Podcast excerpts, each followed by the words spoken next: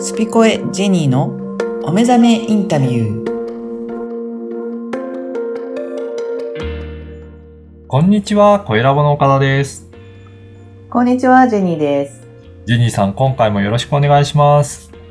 よろしくお願いいたします。はい、前回から続いている魔女の旅シリーズですけど、2回目の今回はどういったお話をいただけるでしょうかはい、えー今回から、えーじゃあ実際どういう行動に出たかっていうことをお話ししたいと思います。はい、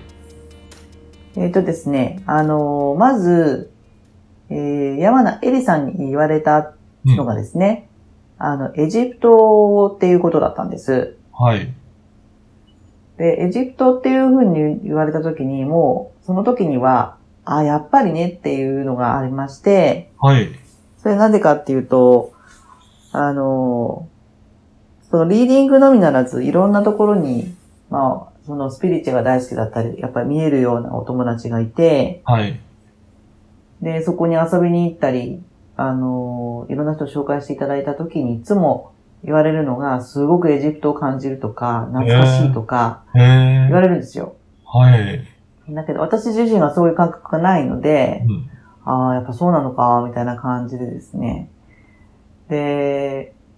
そのスピリチュアリティを学ぶ上で、はい確、かに、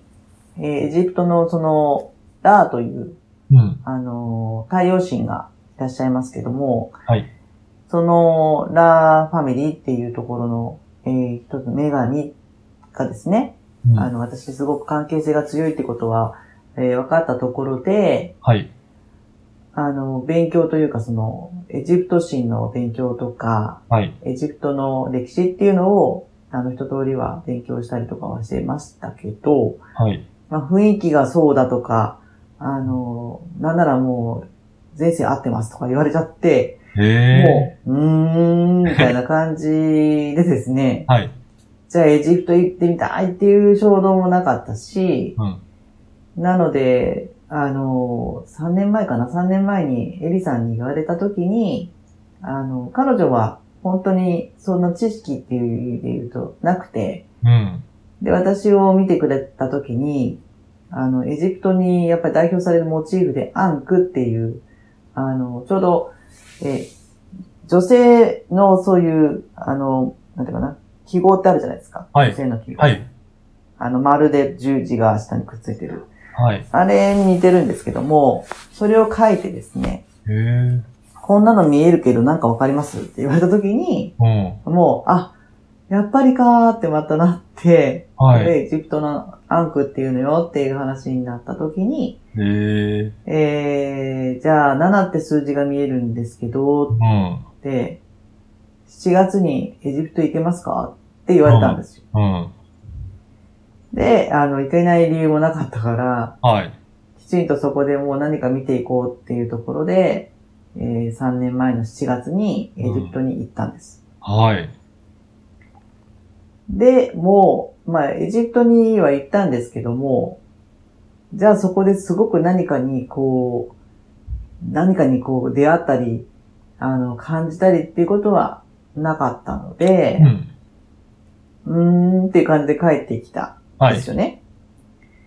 で、その後またあの、あの、ちょこちょこってリーディングしてもらったらですね、今度は、あの、まあ、前世フランスにもいたと思うし、うん、なんなら、あの、今世、今世はイギリスなんですよって言われたんですよ。へー、で、イギリスっていう文字を見るとバラの、バラの花が見えますみたいなぐらいうん、祝福されてるって言われて、うん、で、イギリスはもちろんあの、私が会社にいた時に、あの、アムステルダムってところに赴任してたってこともあって、はい、えー、あの、ヨーロッパ周辺のですね、英語ってもうイギリス英語なんですけれども、あーはい、私の英語があのアメリカ英語なのうで、ん、まあ日本のね、教育はアメリカ英語なんで、うん、あの、直してこいって言われてイギリスにちょっと留学したことがあるんですよね。そうなんですね、はい、はい。で、その時に、まあイギリスにはご縁は、やっぱり、あの、つながっていて、イギリス人の友達も今も交流ありますけども、うん、イギリスって言われてもまたピンとこなくてですね、うん、 ただイギリスってところは、あの、スピリチュアルってところでは、やっぱり、あの、一番、うん、いろんな現象もありますし、はい。例えばパ、ハリーポッターとかもあそこが舞台になったりとかしていて、はい。あそういう場所っていうことで言うと、あここにはやっぱご縁あるんだっていうところで、イギリスっていう単語は出てきたものの、うんすぐにはイギリスには行かずに、うん。あの、まあ、いとにかくこう、そういうことを言われた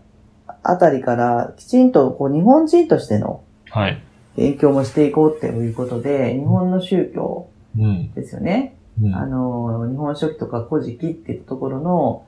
勉強も、あの、したいなっていうところのタイミングで、あの、やっぱりここの番組に出てくれた橋田康夫さんのはい。との出会いがあって、あ日本の、この神様の、まあ、仕組みっていうのを勉強をし始めたっていうのが、まず3年前なんですよ。はい。で、その時に、やっぱいろんなところに連れていただいたりとか、リーディングしていただいた中で、あのー私の、まあ、前世にマリア崇拝が見えるっていうのは、えー安尾さんがおっしゃってまして、うん。で、それもあんまりピンと来なかったんですけど、はい。まあ、おしなべてこ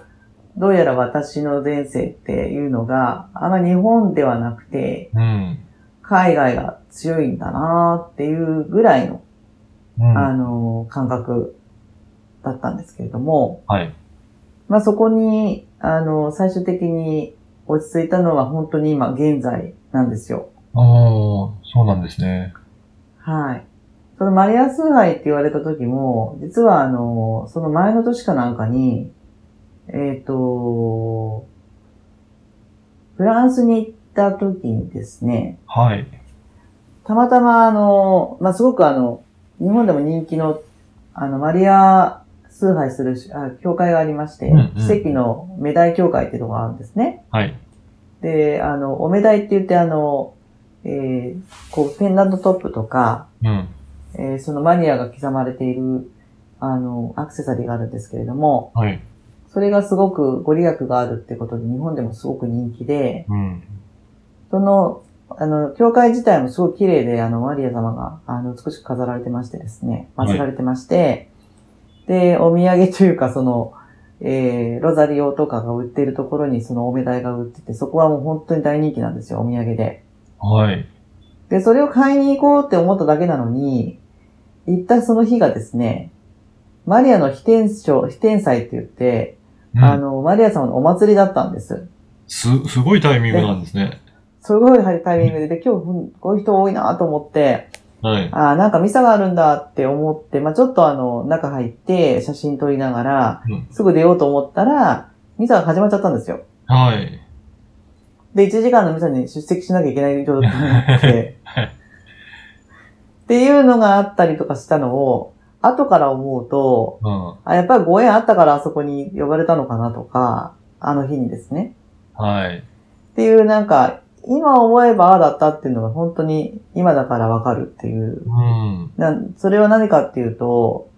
私がちゃんとその自分の前世っていうのを知ろうって決めたからだと思うんですよ。はい。なんでそういったあの、なんか気づきっていうのが、うん。じゃあ今これがどうやって今の流れになってきてるかっていうのは、だいぶ私も最近分かってきたので、うん。だから私は今この時代に、うん。ここに生まれてきて、こここからいろんなとこに、こう刺激されていってるんだっていう感じがあるので、そのあたりを、あの、これ聞いていただいている方たちが、ご自分のですね、うん。その前世っていうのを、あの、聞いて、うん。どう活かしていくかっていうのは、聞いたところで癒される人ももちろんいます。はい。だから今こんな問題になってんだとか。うん。うん。で、それプラス、じゃあ、この前世があったから今あるんであれば、何をするっていうことを決めてきたかってとこまでわかると、うん。これから生きやすくなるっていう。そうなんですね。はうん。い。で、それを無意識にやってる方もいれば、やっぱりその、前世の、まあ、いわゆるカルマみたいなものが大きければ大きいほど、あの、わかりやすい人と全然わかんなくなっちゃってる人もいるから、うん私はわかんなかったタイプなんで、あの、大きければ大きいほどわかんないかもしれないですよね。うんそれを怖くて知りたくないっていうのが働いちゃって先に。はい。でも蓋開けてみたら、なんか大層なことをやる、やる自分の運命だったりするのを、うん。自分で自分を許してないから、うん。紐解けなかったっていう。うん。でも多分、あの、周りのエネルギーですね。自分の、例えば、まあ、守護、守護霊って言われてる人もいるし、あの、が、あの、ガーディアンって言ってる人もいますけども、ガイドさんって言ってる人もいるし、い、るんですけど、それたちがやっぱりこう、気づかせようと思ってやってくれてることもうん多々あるというのが、本当に、あの、活用し、あの、しない手はないなとうん。思うんですよ。うん。なので、やっぱり素直に、まあ、リーディングを受けんだ受けて、その結果が、あの、えー、って思っててもですね、はい。何か必要だからその、そこに行って、そこのメッセージを受け取ってるので、うん。あのー私がエジプトにそれで行って何かあったかなっていうのが、うん。別にってなったとしても、はい。今そう思ってても、うん。これが何ヶ月後かに、うん。あの時にどういうエジプト行ってなかったらこうなってなかったみたいなことが、後からわかる可能性があるから、そういうことですね。うんはい。なのでちょっと、あのーあまり、こう、いろんな、うん。えー理由をつけずにですうんね、。うん。言われた通りに行った方が、うん。後々あの、時間の削減になるかなって。そういうことですね。だから、ジニーさんもまあ、思うそんでのすよ時ねには、そういうふうにあまり感じなかったけど、いろいろ今、意識をして、そういった前世のこととかを、えーはい紐解いてみようとか、そういったことを考えると、やっぱり、あ、この時が、あの、タイミングだったなとか、いろいろ繋がってくるものがあるので、やっぱりそういうふうに言われた時に素直に行動していて、まあ、今のようにうん値上がってきてるっていう、そういったとこが、すごく大きいんですね。そうなんですよ。で、その時、まあ、エジプトに行った後は今度、エジプトに行ったからだと思うんですけど、はい。また、あの、山エリさんのあの、リーディングを受けた時に、はい。実は、えー、フランスでこういう前世があって、うん。で、今世はイギリスなんですよって言われたんですよ。うん。で、まあ、もういきなりエジプトじゃなくて、はフい。ランスのイギリスなんだと思って、はで、もちろんフランスはですね、あの、私、大学でフランス語学科だったんですけれどもい。、はい。フランス語を学びたいと思ってフランス語を選んでなくて、おう。偏差値の関係で、おう。フランス語の方がうん。受かりやすいって思ってフランス語にしたんですよ。なるほど。はい。なので、本当は行きたかった英語学科だったんですけど、うん。うん。フランス語学科を、あの、受けて、まあ、うん入学してですね。うん。で、フランス語もすごく、私にとってはすごい難しくて、その時。はい。で、もうどうしても、え本当は英語を勉勉強したかったので、うんアメリカに憧れてたのにフランス語学科入っちゃったから、はい。あの、アメリカに留学したかったんだけど、周りに止められてですね、うんせっかくフランス語学科にいるのになんでアメリカ行くのみたはいな。い。まあ思いますよね。私も、あのー今だったら思うんですけれども、まあそういったところも、あのもしかしたら、こう、流れがあって、うん。うん。アメリカじゃないんだ、君はフランスなんだとはいうところで、フランス語を勉強をしたときに、一番最初に行った海外がやっぱフランスなんですよね。はだけど、パリ選ばなかった理由があって、うんパリは私にとって敷居が高いと思ったんですうよー。ん。なるほど。はい。で、私なんかちょっと受け入れてもらえないんじゃないかって、パリに対して思ってて、はい。で、そこからちょっと下ったら南仏っていうすごくあの、ちょっとイタリアっぽい病気のところがあるんうん。ですけれども、うんそちらを選んでいくっていう。うん。うーんで、何回もパリは行ってるんですけど、いつもなんかちょっとこう、すいません、行かせていただきますみたいな感じの気持ちあ、の そんな感とじころがあなんるですね。はい。たんですよ。はい。だそれが、あの、まあ、その2年前にそれがやっとこう、原因が分かって、こう、パリと仲良くなったんですけど、自分の中で。えそれはやっぱりパリでのなんかちょっと、前世での、あの、あの、悲しい記憶っていうのがあったみたいで、ー。おうおう。まあ、そこを、あの、教えてもらったりして。うん。で、その後にイギリスっていうキーワードも、その時やっぱりピンとこず、まあ、あの、イギリスには留学したことあるけども、うん。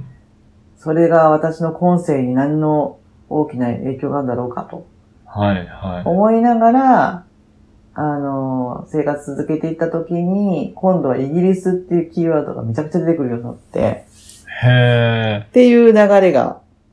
あの、出てきてうんます。どう、まあどういうことなんですかあの、はい。うんこれは次回にちょっとお話ししようと思ってますけども、ぜひぜひ、この、はね、あの、フランスとかイギリスとかいろいろキーワードが出てきて、そこに、えーまあ、行って、まあ、体験していったりとかっていうところも、まあ、過去、後から振り返ると、うんやっぱりキーワードしてあったっていう。ぜひ次回、ちょっとそのあたりから詳しくお話しいただければと思いますので、また次回もちょっと、えー楽しみにしております。はい。はい。ジェニーさん、今回もありがとうございました。ありがとうございました。